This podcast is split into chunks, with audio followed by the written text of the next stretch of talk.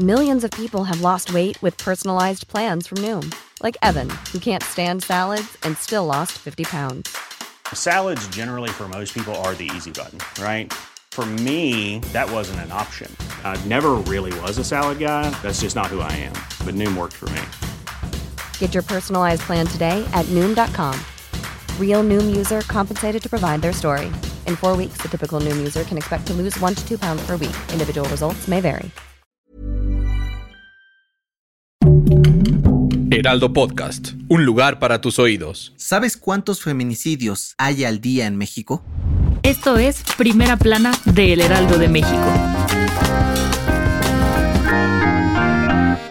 Este miércoles 8 de marzo, las calles de la Ciudad de México y de otras a lo largo y ancho del país se pintaron de morado, verde y blanco gracias a miles de mujeres que se manifestaron en contra de la violencia de género que vive el país. En esta megamarcha anual, jóvenes, niñas, víctimas, familiares y amigas se unieron en una sola voz para exigirle a las autoridades detener a los responsables de feminicidios y otros actos violentos que viven día con día, para que ninguno quede impune. Y es que de acuerdo con datos del Secretariado Ejecutivo del Sistema Nacional de Seguridad Pública, en México son asesinadas 10 mujeres al día. En 2022 se registraron 3.754 muertes de mujeres, de los cuales solo 947 se investigan por feminicidio. El año pasado, el Estado de México ocupó el primer lugar a nivel nacional en materia de feminicidios, con 138 casos. Le siguieron Nuevo León con 102, la CDMX con 73 y Veracruz con 68. Al corte de enero del 2023 se registraron 68 asesinatos de mujeres en el país, es decir, dos en promedio cada día. Aunque AMLO ha asegurado en diferentes ocasiones que el combate al feminicidio es una prioridad para su gobierno, 3.985 mujeres han sido víctimas de feminicidio durante su administración, lo que lo convierte en el sexenio más violento para las mujeres. Ante esto, las protestas feministas se han hecho cada vez más grandes y visibles en todo el país para exigir que se haga justicia, se termine con la impunidad y que no haya ni una menos. Gracias por escucharnos. Si te gusta Primera Plana y quieres seguir bien informado, síguenos en Spotify para no perderte de las noticias más importantes.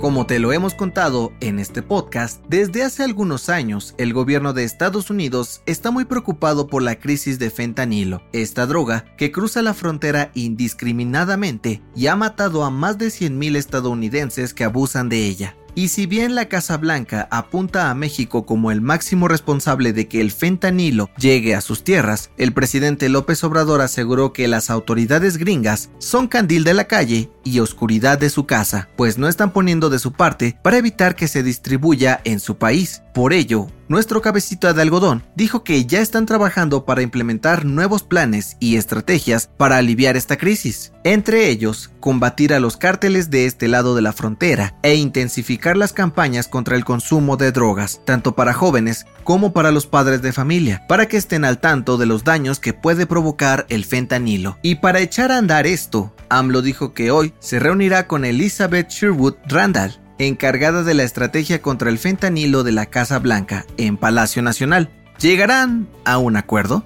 En otras noticias, un juez federal concedió una suspensión definitiva contra la orden de aprehensión girada en contra de Ovidio Guzmán en México. Esta medida cautelar solo lo protege de delitos que no ameritan prisión preventiva oficiosa. En noticias internacionales, este miércoles se registró un tiroteo en el Aeropuerto Internacional de Santiago de Chile que dejó un saldo de dos personas muertas luego de que un grupo de asaltantes intentó robar 32 millones de dólares de un camión de valores. De acuerdo con las autoridades, el asalto fue frustrado y los delincuentes se dieron a la fuga. Y en los espectáculos, de acuerdo con medios españoles, Araceli Arámbula presentó dos demandas en contra de Luis Miguel, una en México y otra en Estados Unidos, por no cumplir con sus obligaciones de manutención de sus dos hijos. Según los reportes, El Sol debe más de 4 millones de pesos a la actriz. El dato que cambiará tu día. Cuando la primavera se acerca, además del calorcito, no pueden faltar las alergias que afectan a miles de personas y les provocan estornudos o que sus ojos se pongan rojos. De acuerdo con la Organización Mundial de la Salud, cerca del 25% de la población en el planeta tiene alguna enfermedad alérgica. A los mariscos, al polen, al pelo de los animales o hasta insectos, pero hay algunas sumamente extrañas y poco comunes. Según los expertos, entre las más raras que existen está la alergia al agua, que solo ha sido detectada y comprobada en 40 personas el mundo, al frío, que afecta a una de cada 2.000 personas, y hasta a las ondas electromagnéticas, por lo que no pueden estar en contacto con la tecnología. ¿Conocías algunas de estas alergias? Yo soy José Mata y nos escuchamos en la próxima. Esto fue Primera Plana, un podcast del Heraldo de México. Encuentra nuestra primera plana en el periódico impreso, página web y ahora en podcast. Síguenos en Instagram y TikTok como El Heraldo Podcast y en Facebook, Twitter y YouTube como El Heraldo de México. Hasta mañana.